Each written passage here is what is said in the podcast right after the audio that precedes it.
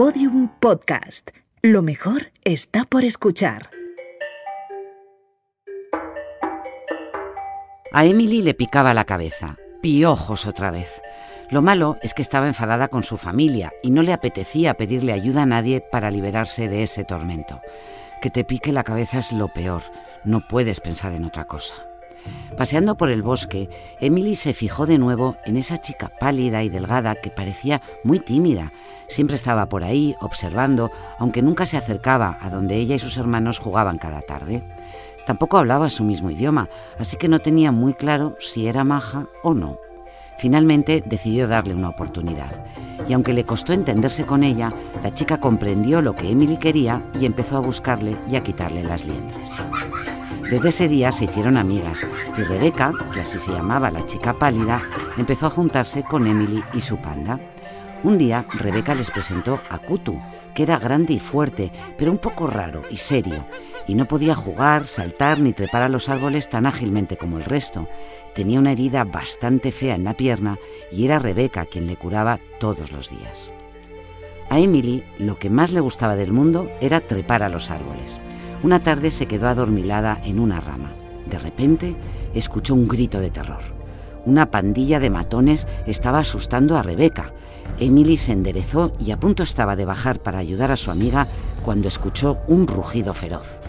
Era Kutu, que se había plantado delante de los acosadores y protegía con su enorme cuerpo a Rebeca. Se echaron a temblar los muy gallitos y salieron corriendo.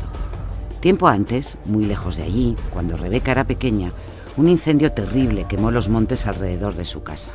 Se pasó días llorando hasta que el guardabosques le dijo que en vez de tantas lágrimas podría ayudarlo a rescatar los animales que se habían quedado sin hogar por las llamas.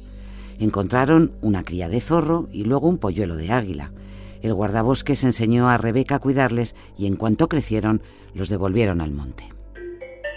Desde ese momento Rebeca se dio cuenta de que eso es lo que quería, cuidar animales huérfanos o heridos, pero no para mandarlos a un zoo, sino para devolverlos a su hogar. Por eso estudió veterinaria y por eso se fue a Chimponga, una selva maravillosa en la República del Congo, donde viven en libertad muchos animales salvajes. Es verdad que Chimponga está muy lejos de Ferrol, la ciudad de Rebeca, a 8.000 kilómetros. Pero es que en Ferrol no hay chimpancés como Kutu y Emily. Rebeca ya ha aprendido su idioma, así que pueden jugar juntos, aunque a veces no le quede otro remedio que quitar piojos.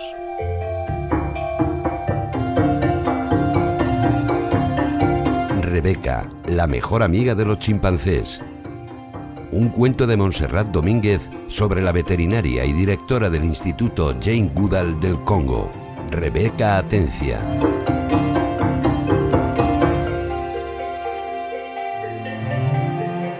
No me cuentes cuentos. Un proyecto colectivo liderado por Close Letter y Prodigioso Volcán en colaboración con Espacio Fundación Telefónica y Podium Podcast que busca contar de otra forma la historia inspiradora de 100 mujeres españolas con vidas apasionantes.